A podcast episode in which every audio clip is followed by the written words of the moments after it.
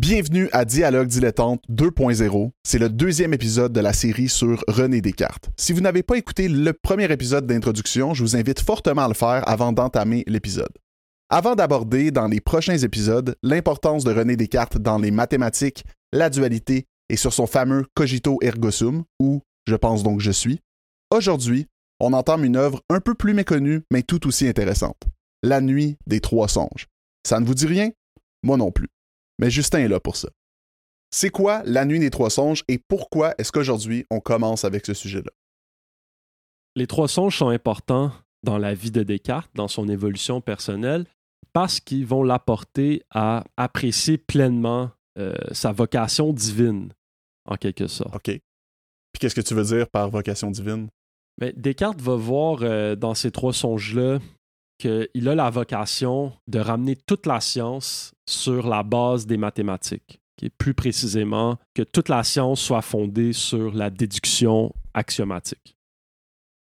Il va aussi s'intéresser donc à la question de savoir comment trouver les bons axiomes, en quelque sorte. Quels sont les bons concepts fondamentaux qu'on doit utiliser pour trouver cette espèce de science universelle? Puis il va appeler ça les connaissances claires et simples. Donc, on va revenir souvent là-dessus. Puis, il va comprendre aussi qu'il doit utiliser cette méthode-là pour faire des découvertes scientifiques majeures. Puis ça, euh, ces trois facettes-là, il va les réussir. Euh, donc, toute la science sur la base des mathématiques, il va fonder une nouvelle épistémologie, euh, trouver les bons axiomes. Donc, il va définir des concepts qui vont devenir très importants pour la science à l'époque. Puis il va euh, résoudre beaucoup de problèmes en maths, en physique, en médecine, qui vont euh, être des contributions majeures aussi. OK, puis comprendre un peu sa vie sur sa vocation divine comme ça, c'est est-ce que c'était la base du cogito ergo sum, la base de euh, son approche avec les maths, sa base sur le doute mm-hmm. et tout ça? Ouais. Donc, c'est tout ça, ça, ça rentre dans la même vocation. Donc, quand on lit l'œuvre de Descartes, tout ça, c'est très interrelié. Donc, ça, sa contribution que l'âme est distincte du corps est, très reliée avec son cogito, qui est très relié avec sa méthode axiomatique, qui est très relié avec sa vision des maths. Puis tout ça, ça, ça se mélange ensemble dans une espèce de contribution intellectuelle majeure euh, qui a de l'impact jusqu'à aujourd'hui. Merci d'écouter Dialogue dilettante. Je prends ce petit moment, cette petite pause simplement pour vous inviter à vous abonner à la chaîne YouTube si vous êtes sur YouTube, à venir déposer un like si vous êtes sur Facebook et à venir euh, déposer un rating si vous êtes soit sur Spotify ou sur Apple Podcast. Ça va grandement nous aider, donc n'oubliez pas de liker et de vous abonner. Merci et on revient à l'épisode.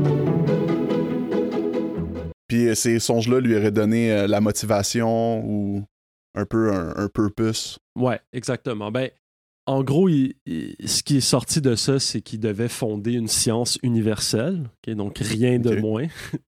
Euh, il était convaincu qu'il existait une façon de ramener euh, les, la science ou les sciences en une sorte d'unité de, fondamentale qui serait basée sur les mathématiques qui est ce qu'on appelle parfois une mathématique universelle. Puis, euh, en gros, c'est quoi ce projet-là? C'est vraiment de fonder une épistémologie, donc une euh, théorie de la connaissance, basée sur le modèle des mathématiques. Et puis, pourquoi il prend les mathématiques comme modèle? C'est parce qu'il euh, dit que c'est la seule façon d'arriver à des connaissances certaines. C'est sur le modèle de la déduction axiomatique à partir comme on fait en mathématiques, si on veut. OK. Puis quand, on parle d'une épistémologie, est-ce qu'on parle vraiment de tout? Donc, ça engloberait tout le savoir? Ouais. Ouais. Donc, Descartes, il voit l'épistémologie comme euh, une branche de la métaphysique. Donc, je pense pas qu'il utilise le terme épistémologie, mais il va dire que la métaphysique, qui est en fait son épistémologie, doit servir de fondement à la science. Puis il va utiliser l'image de, l'arbre. Donc il va dire la métaphysique, ce sont les racines, la science, c'est le tronc, puis les applications de la science, ce seraient les branches et les feuilles. OK. OK, je comprends. Donc euh, c'est un peu comme ça. Euh, puis j'ai une petite citation peut-être pour synthétiser sa vision mathématique de la science. Il dit dans le discours de la méthode, ces longues chaînes de raisons, toutes simples et faciles, dont les géomètres ont coutume de se servir pour parvenir à leurs plus difficiles démonstrations, m'avaient donné occasion de m'imaginer que toutes les choses, qui peuvent tomber sous la connaissance des hommes, s'entresuivent en même façon. Alors en gros, selon lui, tout peut être amené à un modèle euh, de preuve d'un théorème mathématique. Donc toute connaissance devrait pouvoir se faire sur cette base-là. OK. Est-ce que, est que je me trompe en disant que ça rapproche un peu euh, l'idée, par exemple, qu'il y avait eu, et euh, je me rappelle plus du nom, de positivisme logique, mais plus basé sur les axiomes de mathématiques plutôt que les axiomes de la logique, du côté du positivisme logique? Ouais, vraiment. Ben, le, le tu sais, Descartes, on dit que parfois il est dans la tradition rationaliste, alors qu'il met beaucoup plus d'importance sur les opérations qu'on fait dans notre tête que euh, sur le monde extérieur. Pas qu'il n'accorde pas de valeur au monde extérieur, mais euh, c'est beaucoup plus basé dans la raison. Tandis qu'à la même époque, il y a aussi une tradition plus empiriste qui est basée plus sur des notions de s'appuyer sur la réalité, faire des expériences, des choses comme ça. Mhm. Puis juste petite parenthèse, empiriste et positivisme ici seraient synonymes. quand on dit quelque chose est une science est positive, on veut souvent dire qu'elle est empirique. Puis essentiellement, les positivistes logiques, on peut les voir comme une sorte de synthèse de ces deux versions-là. Donc si on regarde juste leur titre, positivisme, donc qui veut dire aller chercher la, la, la réalité, puis la mettre dans un cadre théorique qui serait la logique. Donc, donc, positivisme logique. OK, je comprends. Fait que là, lui a eu toutes ces. Ben, selon l'histoire, euh, mhm. selon le mythe, lui aurait eu toutes ces idées-là mhm. euh, durant ces trois songes célèbres, mhm. qui a eu cette révélation-là, qui devait faire ça, c'était sa. Ouais. Son objectif. Sa, destinée, ouais. Puis euh, revenons peut-être un peu en arrière pour comprendre d'où viennent ces songes-là dans, dans sa vie. Descartes est né en 1596 en France. OK. Puis, euh, on dit que dès qu'il était jeune, euh, il démontrait une grande curiosité, il posait beaucoup de questions, puis son père l'appelait euh, son petit philosophe. Donc, déjà, on remarque ces traits-là dans sa jeunesse. à 11 ans, il est allé au prestigieux Collège La Flèche, qui était un collège jésuite où il est allé faire son éducation. Puis ça, ça va être euh, très important, ça va être marquant, donc gardons ça en tête quelques secondes. Puis une fois qu'il termine ça à 18 ans, euh, il ira faire des études en droit, euh, un peu comme beaucoup de gens à l'époque, parce qu'il n'existe pas autant de domaines dans les universités à l'époque. Donc, en gros, c'est le droit, la médecine et la théologie. Mm-hmm. Donc, lui, il va faire ses études en droit. Ensuite, il... y a quand même un début de vie qui ressemble beaucoup à la norme des, des personnes qu'on se souvient aujourd'hui. Tu sais, un, une enfance où ce que il était doué. La religion euh, l'a éduqué. Ouais. Ouais, Ouais. Puis euh, ensuite, il va. On n'en parlera pas trop parce que c'est pas marquant, mais par exemple, quand il a fini l'université, il est allé il a joindre l'armée pendant quelques années. Donc, il a voyagé un peu avec l'armée. Puis, euh, c'est surtout son passage au collège jésuite qui est marquant parce qu'il va dire plus tard souvent à plusieurs endroits dans son œuvre qu'il n'y voyait rien de certain dans la philosophie qu'on lui enseignait. Donc, toute sa vie, même adolescent, il n'acceptait pas euh, les enseignements qu'il recevait. Mm-hmm. Puis les enseignements qu'il recevait, ce qui était traditionnel à l'époque, c'était euh, ce qu'on appelle parfois la scolastique, donc, euh, la scolastique, c'est une, euh, une euh, philosophie basée sur Aristote.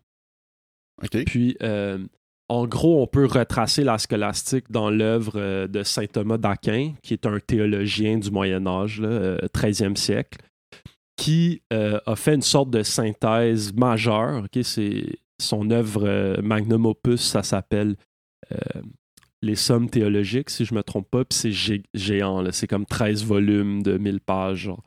C'est euh, une synthèse entre Aristote et la pensée chrétienne. OK. Puis ça, c'était, c'était l'enseignement que tout le monde recevait à cette époque-là? Euh, ben, dans les collèges jésuites, certainement. C'était, traditionnel. Comme quand on pense à des intellectuels euh, du 15e, 14e siècle, souvent, ils vont avoir été éduqués dans le paradigme scolastique. Ils vont réfléchir aux questions scolastiques. Mm-hmm. Puis aujourd'hui, euh, approcher la tradition scolastique, c'est comme un énorme défi parce que c'est comme très, très abstrait, très métaphysique, euh, très basé sur les syllogismes, des espèces de déductions compliquées avec des termes, avec des définitions compliquées.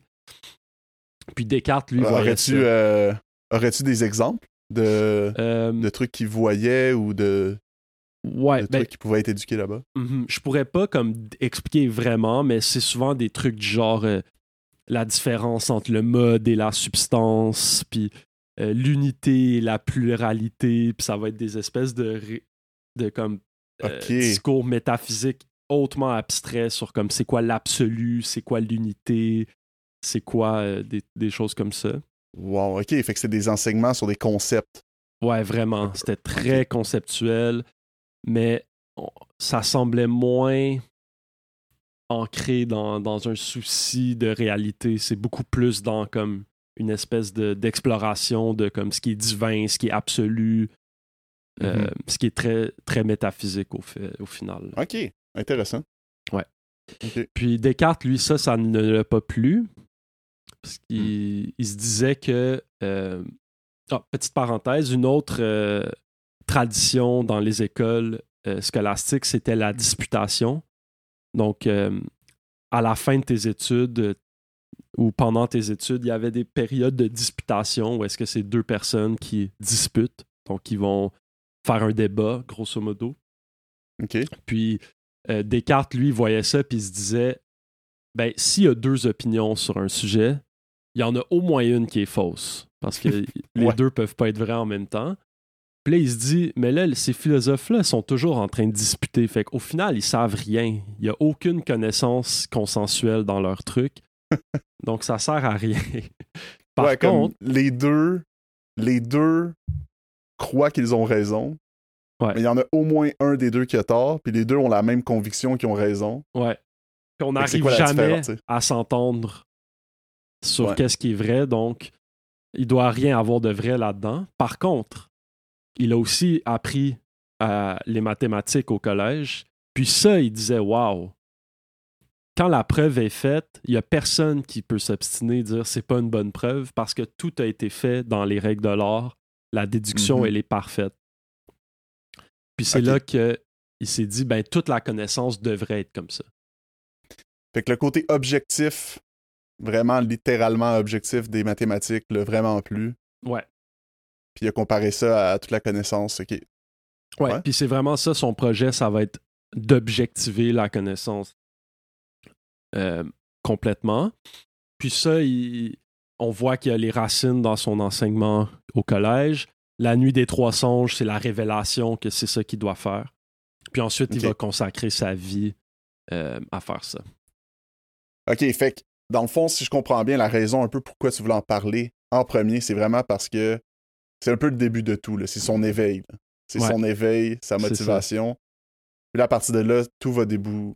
Ben, Il va avoir le snowball effect de... à partir de cette révélation-là. Ouais. OK. Exact. Ça, ça, reste euh, très schématisé dans le genre de mythe personnel de sa vie. mais. Dans la narration. Ouais, c'est ça. Mais bon. Fait que. Puis à cette époque-là, euh, est-ce que, tu sais, il n'était pas connu à l'époque qu'il y a eu les trois songes? Non, non. Parce qu'il avait encore rien fait. Mais comment ça se fait qu'aujourd'hui, on a encore des écrits de ces choses-là? C'est-tu par la suite ouais. que ces écrits-là ont été faits? Ouais. Euh, OK. Euh, là, pardonnez mon, mes lacunes d'archiviste, mais je crois que les songes, il les a écrits dans des lettres à, à ses correspondants. Puis euh, son biographe les a reprises pour raconter l'histoire de sa vie. Ah, ok. Son premier biographe, parce qu'évidemment, il y en a eu plusieurs, là, mais euh, son premier biographe, Antoine Maillet, c'est une source euh, beaucoup utilisée dans l'étude de la vie de Descartes, là, évidemment. Ok. Donc, euh, euh, quoique ok, Descartes reste un homme de son époque, il va quand même être en rupture assez importante avec la pensée dominante euh, en Europe. Mhm. Euh, ne serait-ce que parce qu'il rejette en gros toute la scolastique. Qui est la méthode que tous les savants. euh, Ouais. Sous laquelle tous les savants ont été éduqués. Fait Ouais, que, exact. Fait que donnons quelques exemples de qu'est-ce que Descartes envisage. Alors, il a écrit un, un truc qu'il n'a jamais publié, euh, donc qui est un peu difficile à cerner comme à quel point c'est un texte qui est important pour Descartes, euh, mais qui s'appelle euh, Les règles pour la direction de l'esprit. Puis là-dedans, il, il donne une série de règles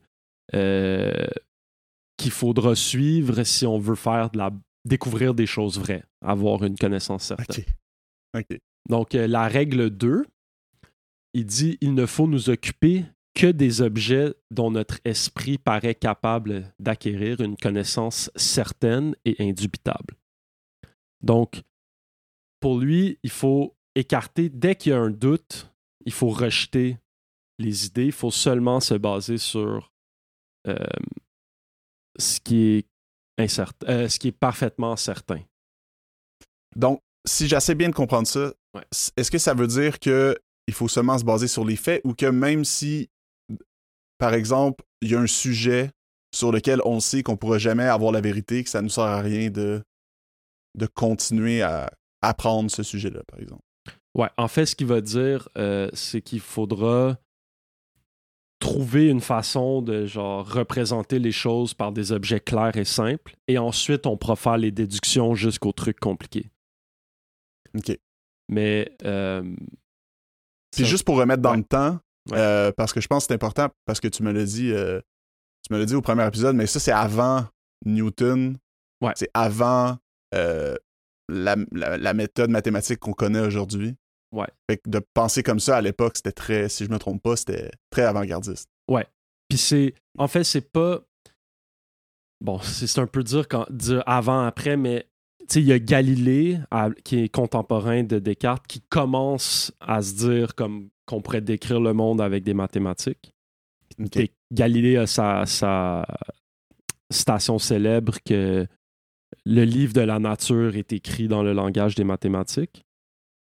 Savais Donc lui, lui il voit un peu déjà la, la fécondité de trouver des modèles mathématiques pour expliquer les phénomènes physiques. Mais Descartes est beaucoup plus dans la philosophie que Galilée qui est vraiment dans la physique. Bon, Galilée est philosophe aussi parce que c'est l'époque, puis un physicien est forcément philosophe en même temps à cette époque-là, mais euh, Descartes est beaucoup plus dans la philosophie. Ouais, ouais, tandis que Galilée était plus dans l'expérimentation. Ouais, vraiment. Galilée ouais, ouais. expérimente beaucoup. Euh, Descartes aussi, d'ailleurs, mais on oublie un peu ça, mais il va, il va, il va contribuer beaucoup à la science, euh, comme on avait dit dans l'épisode d'introduction, la médecine, puis des choses comme ça. Euh, Mhm. Il va certainement faire de la science, mais on se souvient surtout de Descartes pour ses contributions philosophiques. OK. Euh, OK. Euh, bon, où est-ce qu'on en était? Fait que là, on a dit que on doit trouver des objets euh, dont notre esprit paraît capable d'acquérir une connaissance certaine et indubitable. Puis euh, un autre exemple de son rejet de la scolastique, euh, j'ai une autre citation qui va dire euh, OK, si les scolastiques disent que l'homme est un animal raisonnable, mais ça, ça nous dit rien. Parce que là, après, il faut définir animal, il faut définir raisonnable. Puis on Mhm. va continuer comme ça à l'infini. Alors que c'est le contraire qu'on doit faire. On doit trouver des concepts clairs, puis faire des déductions jusqu'à ce qu'on comprenne, par exemple, c'est quoi l'homme. Comme les axiomes en mathématiques. Exactement. OK. OK. Puis, euh, donc, il va écrire souvent sous forme de des espèces de. euh, comme les règles, par exemple, euh, le texte dont je vous parlais, là, le- les règles pour la direction de l'esprit. Ça va être genre Mhm. règle 1, quelques paragraphes, règle 2, quelques paragraphes. Il va souvent écrire comme ça, qui est des espèces de guides euh, de comment bien faire la philosophie. Puis ça, c'est un truc. euh, Descartes, il va beaucoup mélanger l'espèce de philosophie épistémologique objective avec une genre de bonne conduite rationnelle. Comme, ah, quelqu'un qui euh, fait tel, tel truc ne se trompera pas. Puis c'est comme il Mhm. mélange un peu les deux. C'est comme une, euh, on dirait quasiment un code déontologique, presque. Ouais, vraiment. Puis Ouais. euh, même que comme ça devient quasiment un guide spirituel, comme par exemple dans les méditations métaphysiques, qui est une autre œuvre euh, connue de Descartes. Il va dire que genre, il y, a- il y a six méditations, puis là, il va dire, pour comprendre, il faut que tu lises une méditation par jour, puis que tu médites toute la journée là-dessus. Sinon, tu aucune chance de me comprendre. Genre. OK. Puis là, il va dire euh, dans les objections et réponses. Alors, il y a comme une section objections et réponses aux méditations métaphysiques qui consiste en des objections de différents savants en Europe. Des fois, il va leur dire non, mais c'est parce que t'as pas assez médité.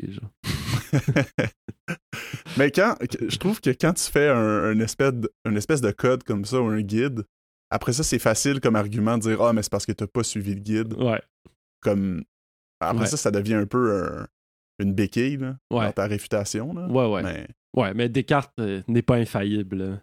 Ben non, Malgré son ça. grand génie, des- tu lis des trucs, euh, tu vois des, des, des- des lueurs de génie, mais tu vois aussi des trucs c'est vraiment un homme de son époque. euh, euh, comme entre autres, il semble être très naïf, il semble être très genre enfantin presque dans sa façon de, de- de décrire les choses, puis à quel point sa méthode va être féconde, puis, puis tout Mhm. ça. ouais, tu m'avais dit qu'il s'était. euh, Là, ça sort un peu du truc. Tu m'avais dit que c'était. C'était pas chamaillé avec une fille euh, noble à un certain moment? Ouais, ben, c'était. euh, ouais, ça, c'est une bonne anecdote. C'est qu'il. euh, ben, peut-être qu'on. Je sais pas si c'est de celle-là dont tu parles, mais il se fait inviter à, à la cour de euh, Christine de Suède. C'est ça? Puis là, genre. Oh, Je, je pense que c'est celle-là. Ouais, c'est ça. Il se fait inviter. Ça, c'est drôle. ok. Il se fait inviter à la cour de Christine de Suède parce que là, il est rendu célèbre. là, il a comme 50 ans. Puis là, il lui dit comme écoute, je commence à être vieux. Genre, lui habite euh, aux Pays-Bas. Il dit là, pour me rendre des Pays-Bas jusqu'en Suède, c'est un long voyage. Ça va être difficile pour moi, mais comme si tu veux vraiment que je vienne, comme évidemment, t'es là, t'es une reine, comme je vais venir, là, c'est sûr. Fait que là, elle, elle- lui convainc de, de se rendre. Là, ça lui prend genre deux mois. Il traverse l'Europe, il se rend en Suède, il fait froid. Puis là, pendant qu'il est là, comme il la voit genre une ou deux fois, puis après ça, genre, il, attrape une pneumonie, puis il meurt. C'est comme le pire voyage. Tout va mal. Puis même elle, après, dans, dans ses écrits, a dit comme Descartes, genre, il a l'impression qu'il connaît tout, puis comme, genre, je l'ai pas vraiment aimé, puis comme, c'est pour ça que j'ai pas passé plus de temps avec lui, puis c'est juste genre, Son dernier voyage.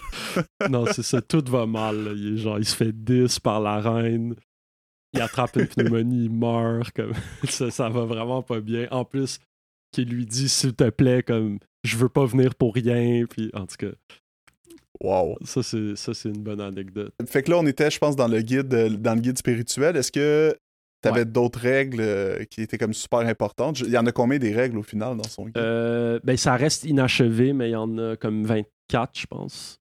C'est comme un texte de 50-60 pages à peu près. Là. Ok, quand même. Ouais. Ben, on, on va en parler de, des autres règles que je juge pertinentes. On en parlera euh, en temps et lieu, comme plus en détail. là. Donc, ça, c'était juste comme un. Puis moi, moi, je me pose toujours la question, parce que moi, je me mets un peu à son époque. Je sais pas à quel âge j'ai écrit ça, mais mettons, il y a 25 ans, il a écrit ça. Il n'a pas encore connu rien. Mhm. Puis là, il écrit un guide de 60 pages.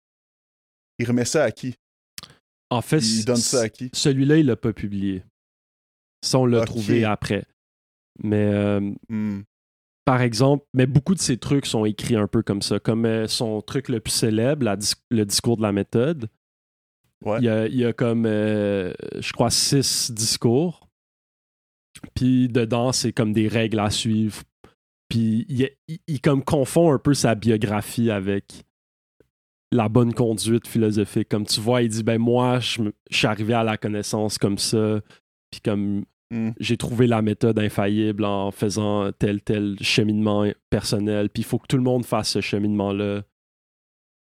Puis c'est très comme prescriptif, comme suivez telle règle pour faire tel truc.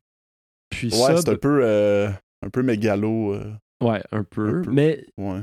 en fait, j'ai plus l'impression que ça, c'est comme ça montre sa naïveté. genre. C'est comme il, il est, il, il est vraiment. J'ai pas l'impression que Descartes est comme quelqu'un de euh, de dogmatique. Comme ça sonne dogmatique dit comme ça, mais c'est vraiment dans la Ouais, naïveté de comme moi je veux juste de la connaissance, puis regardez j'ai trouvé une méthode, puis comme si tout le monde suit ça, ça ça va être super nice, on va tous ensemble connaître plein de choses. Ok, c'était plus comme de l'excitement. Genre euh, le Ouais, fait ouais. d'être- content d'avoir euh, Ouais. d'avoir quelque chose, à répandre la bonne nouvelle, admettons. Ouais, c'était vraiment. J'ai plus cette, cette- cette impression-là de lire des cartes. Puis tu lis aussi ses correspondances, là, pour, puis ça, c'est encore plus comme sa vie intime. Euh, puis il y a beaucoup de sa philosophie qui transparaît dans ses correspondances, mais tu vois vraiment qu'il y a comme cette naïveté, cette simplicité d'esprit de juste. Le but, ultimement, c'est qu'on découvre des connaissances, puis que ça améliore le sort de l'humanité. tu sais. C'est- c'est- Mhm. Mais ouais, ouais, je comprends. je comprends. Fait que- Ouais, c'est facile après coup de dire que c'est dogmatique et Ouais. tout. quand- C'est ça, mais il y a, il y a peut-être, on le connaît pas, peut-être que, que c'était désagréable quand tu étais avec lui de, de te faire dire comment penser, mais, mais j'ai- je, je perçois moins ce côté-là chez eux. là.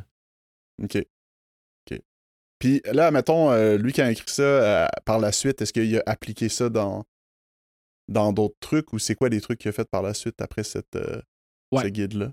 Euh, ouais, euh, il y a. Fait que son premier succès, c'est.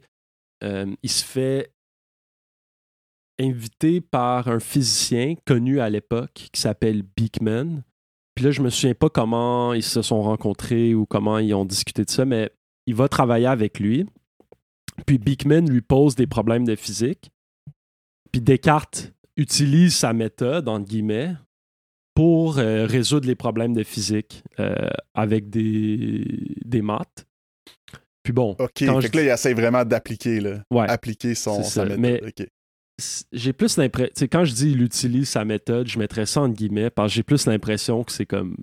En réalité, c'est juste que c'est un génie des maths, puis il a plus sauve les problèmes par force de, de, son génie que de d'application stricte d'une méthode euh, quelconque. Mais certainement que son idée de comme trouver les concepts élémentaires clairs puis tout ça, ça l'a probablement aidé. Que dans, dans le fond, mais à, à cette époque-là, est-ce que de faire de la physique avec des maths, c'était c'était quand même une pratique courante? Mais ça commençait vraiment à être mathématisé. Mais c'est Ok. que- euh, Puis ça, on, on pourrait en revenir, peut-être y revenir plus tard, mais en gros, Descartes, sa contribution aux mathématiques, c'est. euh, il y a beaucoup de contributions notationnelles. Donc, il a inventé des notations qui permettent de réfléchir à des concepts de façon nouvelle, qui permettent de ouais. euh, clarifier un peu les démonstrations, de réduire euh, la charge cognitive de jongler la notation. Puis ça, Ouais, ça l'a beaucoup mais comme- aidé aussi. Ouais, c'est ça. OK.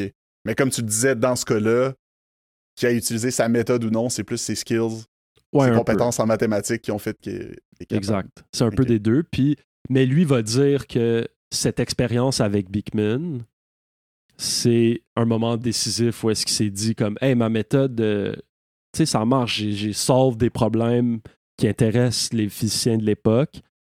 Euh, ça va augmenter sa notoriété en Europe. Ça va être comme Hey, on, on a un jeune ici euh, qui, a, qui a fait du bon travail. Fait qu'il va commencer à être plus, de plus en plus connu dans la communauté savante en Europe. Parce que Ok. est déjà connu à l'époque. C'est un grand Puis lui, il a pas, puis Beekman, lui, il a pas été capable de le, de le résoudre. Non, c'est Descartes solve comme deux ou trois de ces problèmes qui se posaient. Ah, OK. Ouais. Je comprends. Puis là, ça renforce sa croyance, en- guillemets, là, de, dans son guide, dans le fond. Ça... Exactement. OK. Exactement, exactement.